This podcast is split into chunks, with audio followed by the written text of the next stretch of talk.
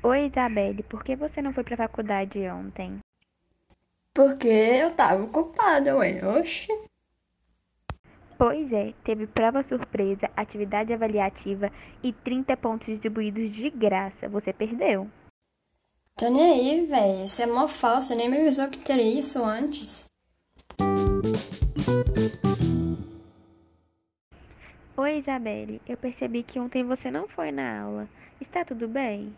Nossa, menino. Você acredita que ontem eu passei uma mal danada? Eu tive que ficar em casa mesmo. Não consegui nem levantar da cama. Nossa, melhoras. Ontem teve prova, mas eu acho que a professora repete pra você. É só você conversar com ela. Muito obrigada, Yasmin. É, pode deixar que eu vou conversar com ela assim, tá bom? Até mais.